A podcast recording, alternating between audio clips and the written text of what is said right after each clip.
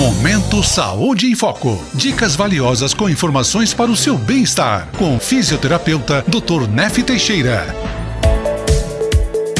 Pois bem, hoje nós iremos falar um pouquinho sobre LER, lesão por esforço repetitivo. Vocês já ouviram falar nisso já? Então o que, que seria isso? É um termo usado para descrever né, os danos e a dor causada por movimentos repetitivos e uso excessivo. Então essa lesão por esforço repetitivo, né, a LER, ela pode afetar os músculos, nervo, é, ligamentos e tendões.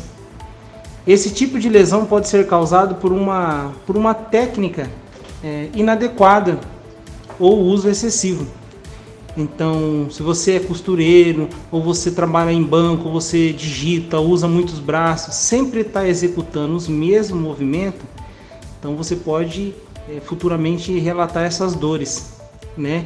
Por esforço repetitivo, que pode ser no músculo, nervo, ligamentos e tendões. Então, quais são os sintomas que a pessoa vai sentir? Fraqueza, rigidez, formigamento no braço ou naquela região afetada. Ah, né? Tem tratamento? Tem. Qual que é o tratamento? Correção e adaptação do ambiente de trabalho. Então, se você é, trabalha muito digitando, tem que dar uma olhada na mesa. Às vezes a mesa está muito baixa, está muito alta. É, você costura, tentar adaptar aquela, aquele seu ambiente de trabalho para ficar o mais próximo da normalidade. Repouso na região afetada, parar de ficar utilizando muito aquele músculo, porque estressa. Uso de medicamento por via oral, como que anti-inflamatório ou corticoide, Dependendo do caso, vai fazer uma aplicação de corticoide injetável no local lesionado, imobilizar aquela região com uma órtese, colocar um colete, um cinto, uma tala e sessões de fisioterapia, certo?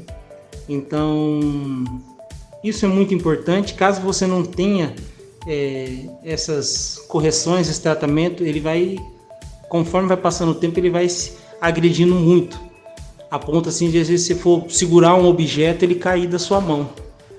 De não ter fraqueza, não ter segurança, você já perder as suas atividades de vida diária. Não vai conseguir pegar o seu neto ou o seu filho no colo. É, isso já começa a complicar muito a sua, suas AVD, né? Suas atividades de vida diária. Beleza? Gelo, uma compressinha de gelo é muito interessante. Se tiver no quadro de dor, tá bom?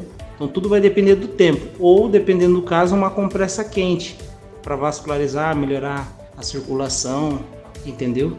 Mas o que é mais importante, você procurar uma orientação de um profissional qualificado que entenda sobre o assunto. Beleza? Pessoal, espero que vocês tenham entendido.